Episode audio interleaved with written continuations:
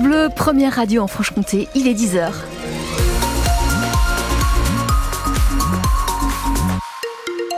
Et ça circule bien sur les routes euh, franc-comtoises. À Besançon, il y a quand même des ralentissements. Boulevard Léon Blum.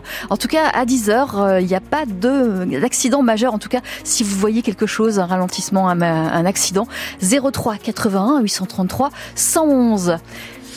Et la météo, Christophe May Avec un temps gris hein, euh, sur la Franche-Comté aujourd'hui, la Haute-Saône devrait bénéficier de quelques éclaircies, les maximales 10 à 12 degrés. Et on fera un point plus complet tout à l'heure.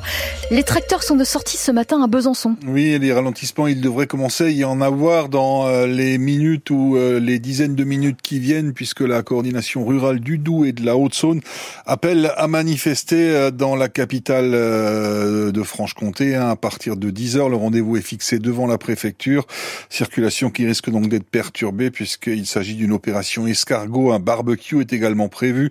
Les agriculteurs, 15 jours après leur euh, mobilisation au plan national et une semaine avant le salon de l'agriculture, euh, veulent interpeller le gouvernement, en, en l'occurrence euh, la coordination rurale hein, qui veut interpeller le gouvernement pour lui demander de passer des promesses aux actes. Dans le secteur de PEM, en Haute-Saône, c'est contre l'artificialisation des terres agricoles qu'une manifestation se tient en ce moment. Euh, en cause le projet de construction à Damartin-Marpin dans le Jura tout proche de Pem d'une zone d'activité artisanale et commerciale au rond-point des quatre fesses. Les opposants soulignent aussi le risque de disparition des petits commerces du centre-bourg de Pem et dénoncent donc ce projet manifestation euh, qui euh, a débuté et qui doit se tenir tout au long de la matinée. Les championnats du monde de biathlon en République tchèque, on espère encore des médailles aujourd'hui côté français dans les épreuves de relais. Les Françaises sont les grandes favorites du relais féminin tout à l'heure à 13h45 avec notamment euh, notre franc-comtoise Lou Jean-Monod Laurent. Et puis ce sera le tour des garçons à 16h30, euh, champion du monde en titre, mais qui auront fort à faire face aux Norvégiens, euh, les Français avec dans leur rang Quentin Fillon-Maillet, le Jurassien. En football, le FC Sochaux complètement impuissant hier soir face à Épinal, une défaite 1 à 0 au stade Bonal contre le premier relégable du championnat national.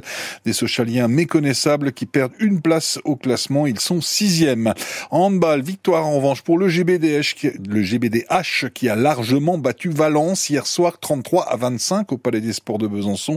Les Bisontins qui ont pris l'avantage dès le début du match, qui ont mené de bout en bout et qui remontent à la neuvième place. Le basket avec une défaite pour le Bezac en National 1. Ils sont allés perdre à Caen 104 à 80.